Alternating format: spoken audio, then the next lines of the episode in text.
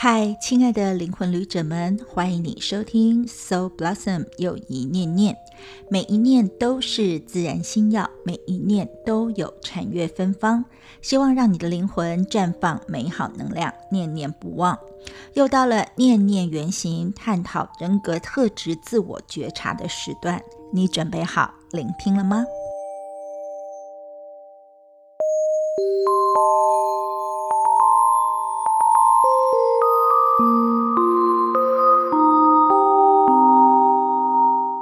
道听众朋友们，你们在生活当中，或者是不同的生命阶段里面，有没有想过说自己的人格特质是什么，渴望是什么？人生使命又是什么？或者你也会想要去知道别人的人格特质为什么会发展成这个状态，或者是跟你会起什么样不同的冲突哦？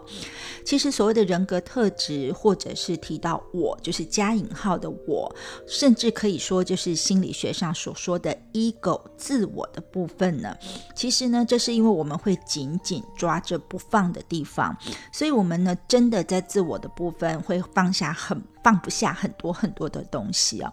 那最近我自己其实呢，也花了大概快两年的时间在规划一套牌卡。但是到牌卡一开始在做的时候，我就在想说，那我到底是要做哪一个主题，哪个要旨？那因为在准备还有在思考的过程当中，就发现，如果说我们要往一个灵性扬升的方向，或者是说迈入修行的灵魂道途的时候，基本上我们就是要从一个呃。我很强烈，比如说我执或者是有我的现象里面呢，渐渐的进展到一个无我，也就是没有一个固定专一、持续不变的我的这种状态。然后从有到无我之后呢，有我到无我之后，然后最后其实要进入的是根本就没有这个分别，是一个整体跟合一无分别的真实能量当中。那如果我们来谈说，哎呀，为什么总是放不下？为什么总是抓得紧紧的？那其实哦，放不下或者所谓的执着之取呢，相对来说就是在你自己的能量上有一种隔离的状态。那如果这是隔离的话，那其实呢，这个所谓的放下，基本上就可以等于很多。在我的定义里面，比如说你可能要放松身体啊，因为你的身体如果抓了一些东西，抓了一些情绪抓得紧紧的，那当然就会。非常的紧绷，很不舒服。然后呢，你可能要放掉一些你的情绪啊，要愿意释放那些所谓的呃负面情绪的历程。然后呢，你要放下你的，放开你的烦恼，因为有很多事情，如同佛法或很多的心心灵的系统里面所说出来的，很多烦恼、很多冲突、很多不愉快，其实都是我们自己头脑想出来的。所以呢，你必须要能够放开你的头脑，放开你的烦恼啊。然后最后呢，当然就是比较高层次的，就是在灵性跟能量课题上面，你能够做到所谓的放下跟解脱。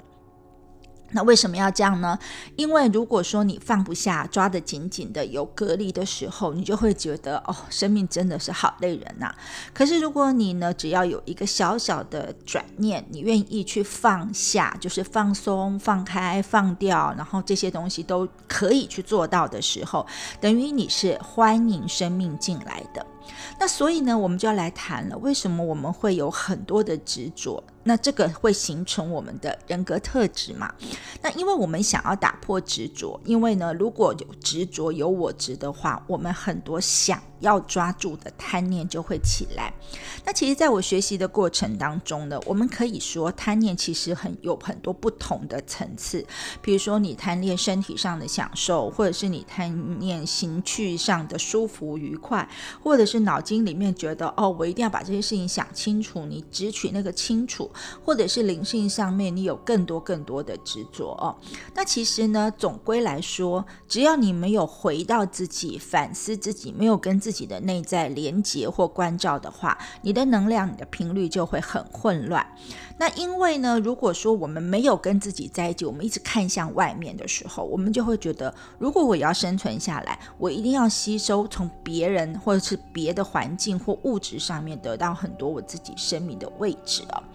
那我的师傅呢，在教导我的时候呢，他说了一个想象的一个场景。他说：“你可不可以想象一下，如果我们回到一个非常原始的生活状态，那那个时候的人的做法或生活的方式是怎么样呢？他们可能不会像我们现在呢，就想到所谓心灵的部分，因为他们单单想要养家活口就很不容易了。那早始的这些所谓的人民啊，或者原始的这些部族们里面，他们的生活的方式就是打。”猎嘛，那打猎的时候，如果我想要猎到猎物，我想要呢去把他们抓起来，那我们的人其实，在相对那个时候的原始社会里面，其实上个子比较小，然后呢，其实上呢身体上的各种保护也比较少，那我们唯一可能就是脑袋聪明一点，所以人们就想到说要化妆，要用很多的工具呢，把自己弄得比较大一点，就戴上帽子，装上面具，或者是呢用上很多很多的涂上很。多很多的色彩在脸上或身上，那把自己体积或整个的威势弄得比较大一点呢，就会展现出来说：“哎，我是很有力量的，我是很有势力的。”我用这样子有点像虚张声势的方式来展现力量。所以，这个生存的作为，其实就象征着说，我们人类的本性当中，为了生存，为了存活，我们要展现出自己的势力，展现自己的威势，这是很重要的事。如果我们没有办法展现出来，好像就没有办法存活下来。也就是说，为了要活，所以我们只要懂得喊叫，懂得表现，懂得把自己扩张、扩大一点。所以你可以想知哦，这种其实是非常属于呃人性的原始上上面的一些工具，就是我们会用这些喊叫、呃夸张的表现、化妆等等来保护自己。但是呢，如果回到现代的社会当中，我们没有打猎的生活要去过嘛，所以我们也不需要有这些化妆或造势的行为。那这时候我们用什么东西来夸张自己呢？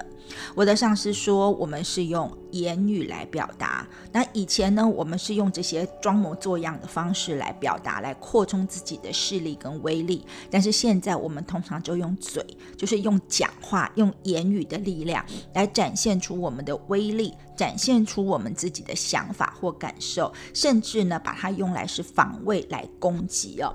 所以呢，在我觉得这件事情上，我们其实很多的时候会在言语上面下功夫。所以呢，我自己也觉得啊，这可能也不见得是在学习的历程当中，我就发现很多学生会问我说：“老师，你怎么听？你怎么知道说这个人他现在在什么样的能量的状态？或者是呢，呃，他如果是说他自己很厉害，或说他自己很通灵，那到底是真的还是假的？那判别的方式是什么？”那我常常会说我判别的方式呢是听他说话的声调，或者是呃聆听他说话运用的这个遣词用词还有内容哦。其实呢，很多人在言语上下功夫，就表示其实他在我执上面有很深的执着哦。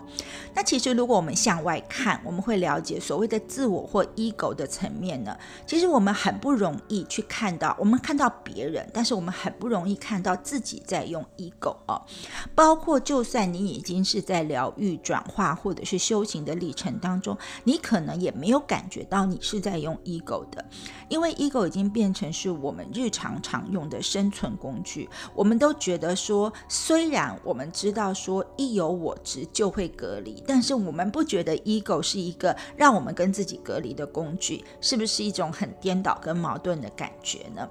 所以呢，在今天我们的念念原型当中，在关照。自我的部分，我们当然就是呢，要来关照说这个 ego 啊，它在这个言语上，或者是在这种语言的这种夸夸张的形式上面，它到底呢是。呃，再怎么表现的，那其实呢是要让我们观察自己哈，然后呢也可以去体验到说，我自己是不是呢处在某个状态里面，而我自己是不自知的呢？其实呢，真的也有五种现象会让我们看到说，我们有没有在 ego 上面的我值上面呢？那也可以说这五个现象，你可以把它当成是五种观察的工具哦。那其实呢，这边要做几个小小的解释哦。其实呢，我们在用 ego 就是自我的时候，其实常常我们就是动脑筋，动我们内在的意识，在思考或在整理，或是在去呃感想一些事情哦。但是如果我们有一些受伤的感觉，在我的学习系统里面呢，我们会称它叫做 me，也就是一些情绪的感受。所以有的时候我们会发现，什么时候你的 ego 会跑出来呢？就是呢，你里面的 me，就是我的很多的感受或者是情绪，被外境的人事物给激起来一些受伤的感觉。那因为我们觉得受伤，觉得不舒服，这时候呢，那个外显的 ego 呢，就会展现出某种行为。所以不知道大家记不记得，我们谈了非常多的五种小孩里面呢，我们说每一种原型里面，我们人的原型里面有包含我们思想、情感，还有行动以及欲望的部分。但是我们特别提到的小孩的部分呢，其实都是跟我们的生存存模式的行动是有关的。所以呢，那个会起来行动的是谁？当然就是 ego，因为他觉得有受伤了，有不舒服了，情绪上面、感受上面不太好了，ego 就会起来做保护。所以呢，今天呢，我们就要来谈谈这五种呢，可以让我们做自我关照，那观察我们 ego 的方式。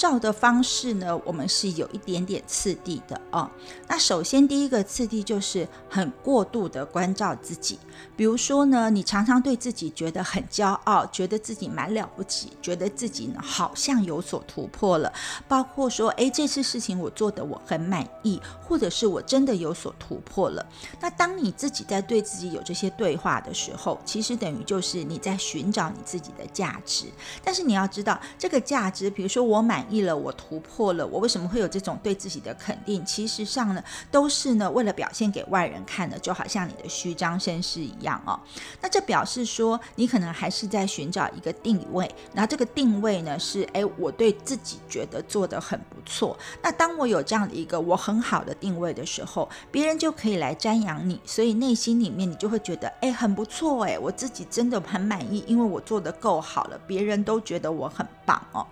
但是呢，在你对自己满意的同时，其实呢，也会有另外一面是同时产生的，就是你也会随时的贬低跟批判自己，因为你要不断的给自己打分数嘛。所以呢，就算你觉得嗯，这次我做的很满意的这种话语出现了，可是其实呢，你还是呢。在贬低自己，或者是呢，在批判自己哦。那 ego 其实是很害怕别人批判，也害怕别人责怪的。所以 ego 所有害怕的东西，都是他在看外面跟别人有关系。那这个别人呢，可能包括你身边的朋友，包括一些你不相干的人，甚至在修行或者是学习的时候，包含你的上师或者是佛陀之类的。因为呢，你就是期待别人呢，不要把你看成某。个样子哦，那只要呢，你有你自己设定的样子，就表示你有你自己的我相。你过度的关照自己的时候，就表示你还在 ego 还在我执的层次哦。然后，如果你在开始对自己觉得很骄傲之后，接下去来的发展就是你开始会为自己进行一些辩护或保护，也就是说，你在内在外都在随时的为自自己做辩护当中。比如说呢，我已经设定我是什么样子了，那我要你们。看到的我就是我设定的样子，那我不许可你们看到我不是那个样子的。所以一旦别人看我的样子不是我设定的样子的时候，我就会不断的想要为自己辩护。所以呢，一个不断为自己辩护的一个话语或内容或者是样态，其实就是执着于我自己设定的样子。在佛法里面，我们叫我相。那我相其实就是拿来给别人看的，但是呢，真正的我相啊，其实是不需要拿来给别人看，因为我就长这个样子啊。我看我自己，就算我不穿衣服很杂乱，其实呢，只要我觉得这是我，我觉得我很喜欢就可以了。但是如果说你开始会为你自己的人设，或是你自己的某些人格特质或表现去做辩护或保护的时候，其实就是你的 ego 跑出来要保护你那些想要受、很怕受伤或者是恐。恐惧的情绪，所以这就是 ego 的我执哦。所以我相到底是什么？这个相是相貌的相啊。我相的意思就是，或者是执着我相的意思，就是一个人，比如说我，我一定要外面的人，就是这些所有的你们要承认，说我所设定出来的，我所画出来，我所印出来的这个形象，这个现象呢，虽然你们不知道它真实的是什么样子，但是你们就是要，我希望你们就是要如实的接受我所设出来的这个相貌，也就是我的人设。那如果你不接，受的时候，我就会开始怎么样？用保护的、攻击的方法，直到呢你们所有人都接受我的我相为止。所以呢，如果说你不承认我跟你是隔离的，如果你不接受我的我相，意思就是说我的人设，如果你不接受的话，那就等于你不接受我哦，真实的我。可是实际上，在我们的心灵修行的系统里面呢，你所展现出来的那些人设跟我像，并不是真实的你，它只是一个 ego 呢用来保护自己的一个某种样貌的工具，就好像原始人戴面具一样。那有的时候呢，我们太迷惑于 ego 的工具，那所以呢，我们就会一直用着这种所谓虚张声势的这种方式呢，来去做彼此的交流。那其实呢，我们内心又觉得说，哦，我知道这不是真实。的我啊，那其实我知道呢，那个 ego 那个戴面具的我不是我。那我们到底要怎么做呢？其实呢，我们有很多很多的课程，修行上的课程或者是灵修上的课程，都是在告诉大家说要把这个面具放下来，要把我们 ego 执着的东西放下来哦。那这个执着的东西其实有很多层次的，有的人是执着某一个生命当中的人事物的对象，但有些人会执着某一种想法，某某一种知识、某一种意念或自己认定的念头，其实都是一样的。这个都是呢，这个 ego 为了辩护或保护自己所会展现出来的形态哦。那如果说呢，在辩护的时候再往下去发展的时候，为了要辩护嘛，我们就会想要找出一个理由哦，找出一个理由说对就是这样，所以你们呢一定要这样看我，或对就是这样，你们没有这样看我的原因是因为你们做了什么什么的事情哦。可是我们在找很多的理由或借口来解释的时候呢，其实越解释我们就越巩固我们所带出来的那个我相的那个面具哦，所以就会越来越让。我们远离自己，因为呢，我们只要越保护我的形象、我的面具，我们就越会疏忽说，其实呢，我们应该要好好的跟我们在一起。但是我们迷惑于戴这个面具的过程，这个东西其实呢，也很像在我们原型里面的欲望组当中有一个共通的原型，就像小丑一样啊。你想想看，小丑是不是戴面具，然后要演示出各种的情况，而且要让大家认为他就是他面。具的那个样子，但是实际上呢，不是这个状态哦。那这是呢，这也显示说，ego 会用很多的力量、很多的功夫、很多的工具来证明呢，他的外在是能存在的哦。那这个外在能存在，就你想想看，一开始我们提到的原始人的这个情况，这个原始的猎人他要去打猎的时候，明明他可能个子不高，或是明明他可能长相很和善，可是呢，他就要用这个面具、这个色彩还。有各种的喊叫声来显示说我是有打猎的力量的，我是有打猎的功夫的。因为有这些功夫，因为有这些力量，我可以一个人生存，我不需要你们其他的人来同情我，或者是对我做任何这样的帮助哦。但是实际上啊，当然，也许在很原始的时代里面，我们有可能真的需要那样子的生存所需要的表现。但是因为我们现在是现代了嘛，心灵意识进步了哦。如果我们去证明说，我们其实不需要任何人来评断我。但是我们又很想表现给别人看的时候，我们应该要有一点点练习的方式，可以去来观察，说我们要用怎样的方式，我们会用怎么样的方式和理由来为自己辩护，而这些辩护呢，是怎么样导致我们呢跟所有的人、跟我们自己还有社会隔离的？那其实你有时候会发现哦，我们拿来辩护的某些理由，其实我喜欢讲它是借口啦哦。那这些理由或借口呢，往往说出来的。的人会觉得，哎，我很正当，哎，因为这就是我啊，我是在为我自己捍卫啊。但是我必须提醒大家，就是其实这些我们所会提出来的理由，都是针对我想的，也就是针对说。你们怎么可以没有接受我所设定出来的人设的样子？那你们要知道，我这些人设或是我所表现的样子，我之所以会成为这样的，我是有多么的不容易哦。所以呢，其实很多时候我们会开始辩护，会开始去去呃找这些东西的时候，都是因为我们想要去呃维护好我们的我相，维护好所有可以让我们的我相这个面具成立的这个。呃，过程，所以呢，因为你戴了面具，然后你又要大家承认你的面具的时候，你就为为了要戴好你的面具跟演好这个面具，你可能就会呢花更大的力量哦。所以呢，举个例子来说哈，比如说呢，如果我们执着于说我所有的表现啊，别人都要认同我所有讲的话，别人都要拍拍手赞赏。那如果今天呢，有一个人他突然在你表现自己的时候，他突然嗯，好像可能就是揶揄了一下，或者是太叹。气的时候，那你看到了这个现象，你就会觉得，哎哎哎，你看他对我的这个人设，他对我的我像是很叹气，他在嘲笑我，哎，然后我们呢还会这个找蛛丝马迹去寻找很多不相干的现象来涂上我们的我相哦，就是来必须强调说他怎么可以这样对我呢？或者是他不知道我是怎么样才能够达到这个程度的嘛？哦，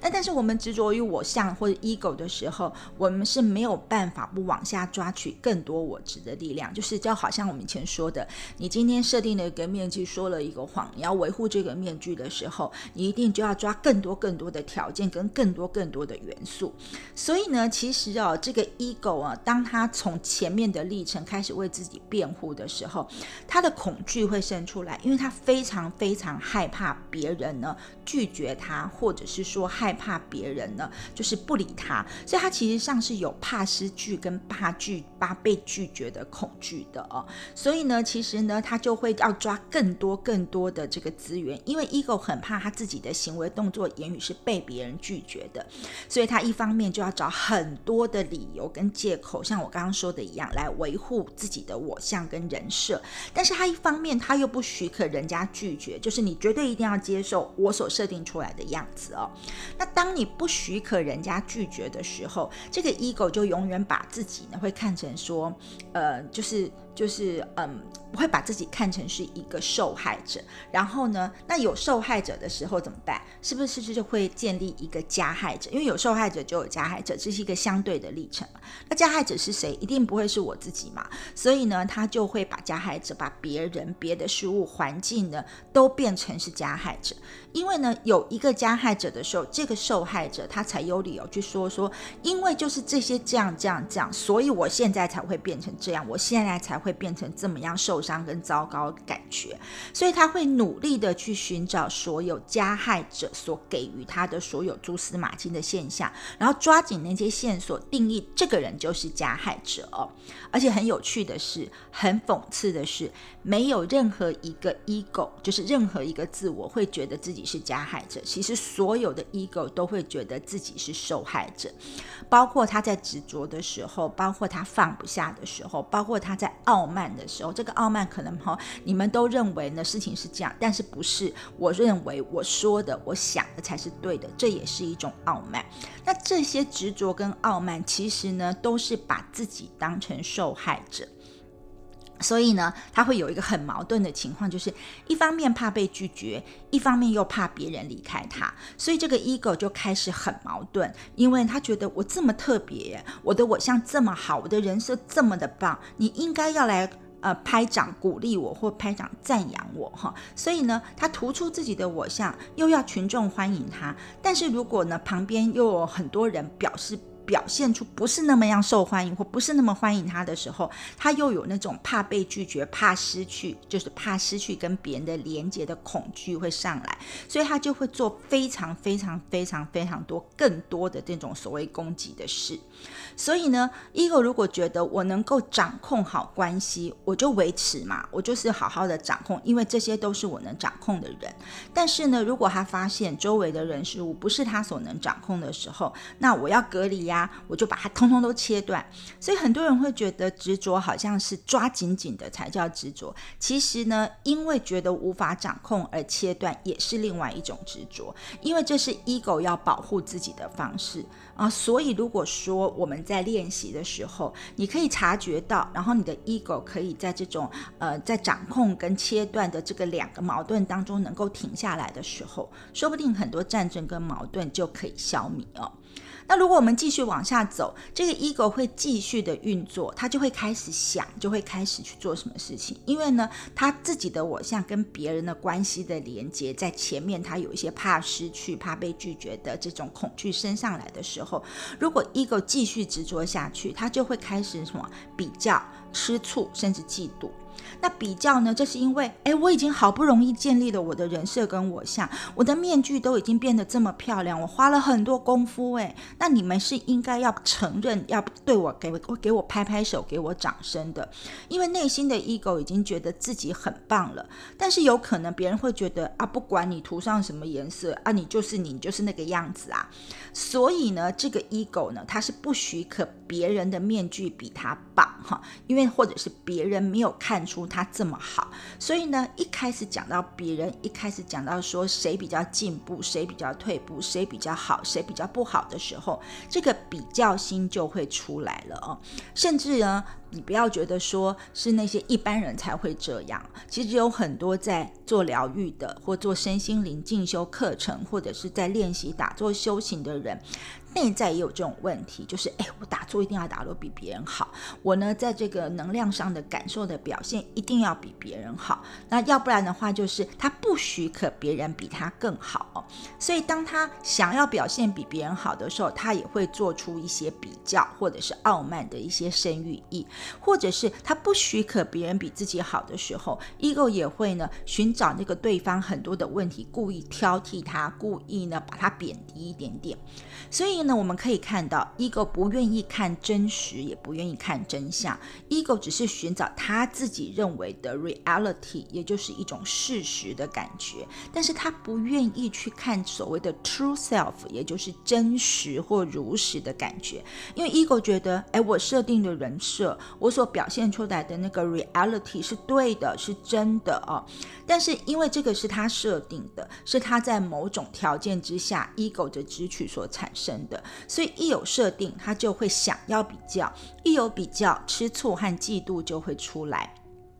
可是你要知道，这个呢已经产生比较跟嫉妒的 ego，他是不承认他自己有这种所谓吃醋跟嫉妒的行为的。所以呢，当他不承认自己的嫉妒，也不承认自己的吃醋的时候，他其实会有一个反向的负面能量操作会跑出来，就是他会非常的有情绪哦。等于说，这个 ego 都会用情绪作为自己的反应工具。那我们简单来看，就是因为他的我相，因为他的人设。因为他的面具，他遭受到了威胁，他觉得，哎，他的面具不被接受，他的面具人家没有觉得很好，或者是他觉得有人比他展现的更好，他受到危机了嘛？所以这个时候，这个 ego 就会用情绪出来，就会可能生气啦，可能哭泣啦，可能发泄啊，可能之类的这种情绪。这个情绪的目的是用来寻找保护的工具。所以呢，你有时候看到戏剧，或者是看到人际关系当中很多吃醋的一些后面的措施当中，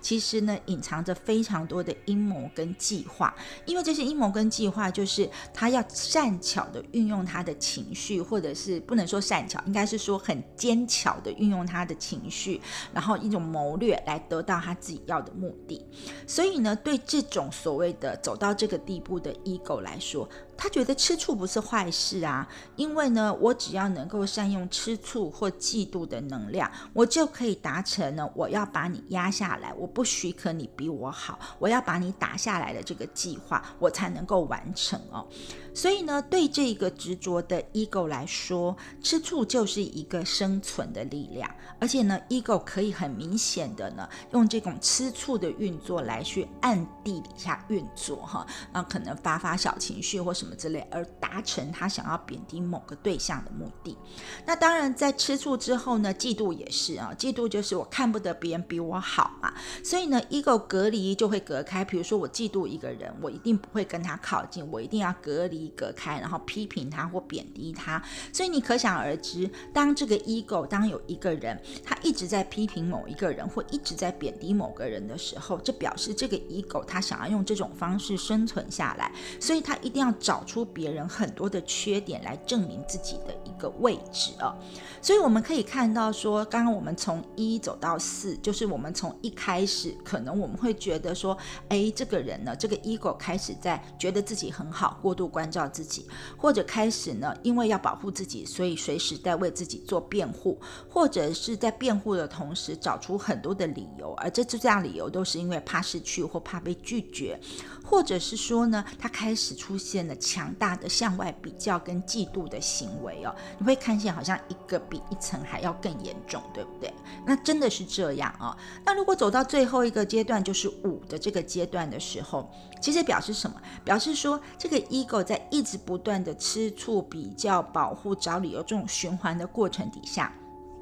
这个 ego 本身的能量，不管是他的身体，不管是他的情绪，或者是他的心智、头脑跟灵性的能量，它都会渐渐的僵硬起来。你今天想想看，如果你紧紧抓着某些东西不放，你紧紧抓着你的面具不放，你是不是一抓紧拳头，其实就会是硬的，全身也都会是硬的哦？那这就表示说，哎。你们不接受我的面具跟人设，好啊，那我就不跟你往来嘛。那我宁可离开所有人，然后继续打扮我自己的面具哦。那这个时候呢，他就会变成是一种很顽固、很僵硬、很拒绝别人的状态哦。但是如果我们站在一个学习的层面来看哦，其实呢，即便是在这种所谓的佛陀的时代，或者是很早期的很多修行的大圣人，或者是修行很努力的人，他们其实有的时候呢，也会不小心走到 ego 的层面，然后就没有感觉到。因为我刚刚说，其实我们 ego 开始要保护自己，跟要比较或者要那个的时候呢，其实他不见得只会比较那些他身边的一般人，他可能。对于这个佛的比较心，他的上师的比较心，其实都会跑出来，但是他自己看不。到哦，那他自己看不到的时候呢？但他觉得我是对的嘛，所以呢，我为了要保护我自己的 ego，我的 ego 这么好这么对，然后呢，他非常的僵硬跟顽固跟僵化的时候，他为了坚持自己是对的时候，他甚至呢会搞出他所在的一些僧团或灵性团体的分裂哦。那其实因为他就会觉得你们生团呢，或是这个团体你们不认同我，但今我一定要搞分类来证明说我的人。设跟我的面具是对的啊，那佛陀其实或者是我们的上师，其实是看得很清楚的这些事情哦，看得出什么事情，这就是人的很笨、很愚痴的地方嘛。因为人自己戴着面具的时候，我们是看不到自己的，而且我们会很笨的以为我这个紧紧抓好戴着的面具，其实是我真实的自己。我们以为这个假的是真的，那我们才会这么样努力的去维护这个面具嘛。而且他还要旁边的人。都要跟着他一起维护他的面具，加强他的念头、他的看法跟他的做法。那因为呢，如果今天他获得他人的认同跟接受的时候，这个面具就可以相对的更巩固了哦。所以其实呢，严重一点的 ego 走到了五的这个层次的时候，其实就算有很多高僧大德或者是天天使菩萨们下来了，可能也都没有办法说服你哦。因为呢，这个 ego 他可能搞不好会对这种呃这些天使上司。有很多很多的不敬，很多很多的这种所谓攻击的地方哦。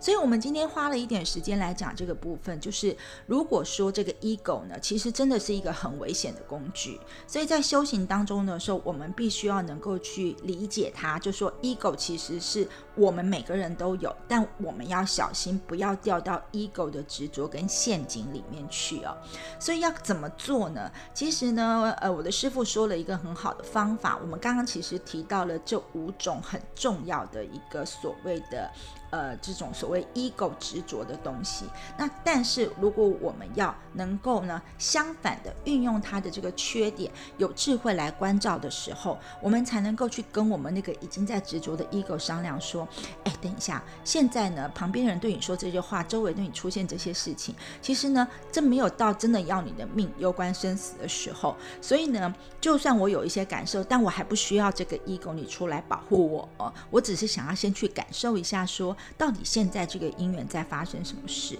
所以呢，你让我去等等关照一下。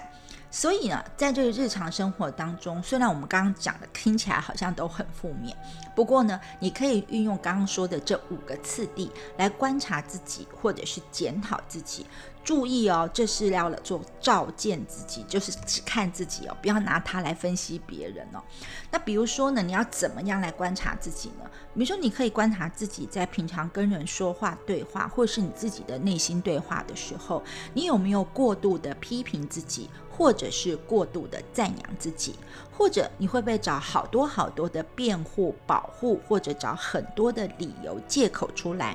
还是呢，你总是觉得怕被别人拒绝，怕失去跟别人的连接？那因为这个害怕太大了，所以你很想去掌控你身边的所有的关系，或者是所有的团体或局面？还是说呢，你已经呢觉得哦，我开始哈常常在比较啊，那个谁谁谁比我好，为什么他可以做到这样的事？有这种吃醋跟嫉妒的这个现象，或语言，或者是内在对话出现的时候，这些都是 ego 啊。当然，最后你可以观察自己，说是不是开始进入一个很顽固、很死板、很僵化，不愿意接受其他人的看法或做法或想法，因为你始终抓着说。我这样想，我这样认定，我这样理解才是对的哦。那这几个层次，这五个层次呢？其实呢，你可以随时都可以来运用这五个项目，好好的关照自己。那这个关照自己的方式，我自己的感受是觉得很像《心经》在说的重点一样。这个《心经》一开始虽然短短的两百六十个字，但是呢，它前面的那一整句话是一个最大的重点哦，就是。观自在菩萨行深般若波罗蜜多时，照见五蕴皆空，度一切苦厄。意思就是什么？你观自在嘛，所以你是不是要看自己、反思自己？然后呢，你要在很多的修行跟作为上面呢，要以智慧作为一个前导。而这个智慧呢，是要来关照自己的，是要来照见自己，照见自己说这些我所执着的东西，我执着的各种啊，我喜欢的人事物啊，色受想。形式等等这些，不管是在情绪、身体、心智、能量，或者是我的意识、念头、想法、概念上面，这些执着呢，这些东西其实呢，它都是空的哦。所以要照见五蕴皆空。那当你可以得到这样的状况，你的心在这样的状态的时候，你就可以度一切苦厄了。所以是不是呢？就算有的时候你会觉得经典有点难懂，但是用在生活里面呢，如果你好好的去面对你的自我人格特质。的问题，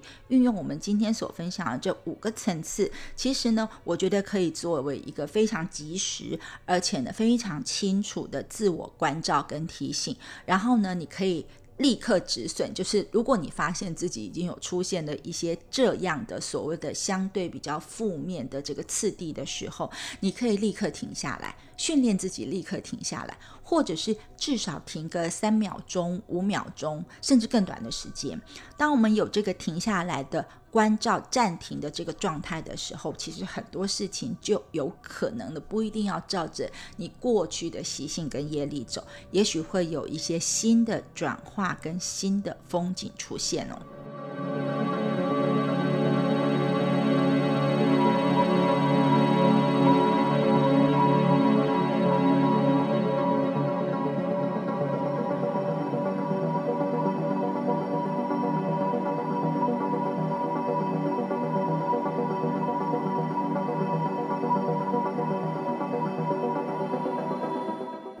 呢，这五个可以观察自我人格特质，也就是执着面具状态的项目呢，当然会跟我们以往分享过的五种小孩的成长过程或形成过程是紧密相关的哦。其实刚刚我有提过，在心灵原型当中，小孩是我们的行动类型的共同原型。可以说，每种小孩都是在原生家庭以及轮回业力的作用之下所衍生出来的存活的模式。是所以呢，从过度保护自我到为了保护自己而辩解辩护，接着又因为怕失去与众人的连结和怕被拒绝而不断找理由和借口把自己设为是受害者，然后开始比较、吃醋和嫉妒。最后又因为过度执着、紧紧不放的人设和面具，变成了僵化和顽固的死硬派，更不见容于人群或团体当中，或者是远离。那其实呢，这个次第，这整个过程呢，有可能是在每个人，或者是说每一个小孩的成长历程当中，找出蛛丝马迹来检查验证的。当然呢，这可能就是下次念念的内容了。而最后呢，在灵魂道途上一起旅行的听友们，其实呢，我。念念过许多次心灵原型跟五种小孩，那很多人其实有问我说有没有在教授一些相关的课程？那我必须在这里回答大家是，当然是有的。那其实呢，我把它规划成了神圣契约系列的两阶段课，分别是自我觉察原型课，就是呢透过各种不同的所整理出来的原型来认识我们自己，认识自我。然后呢，在认识自我之后呢，必须了解我们的生命历程跟灵魂蓝图。所以第二阶段。里面呢是灵魂蓝图的三圈，就是过去、现在、未来三个层次、三个轮子的解读，以及团体盘的解读课哦。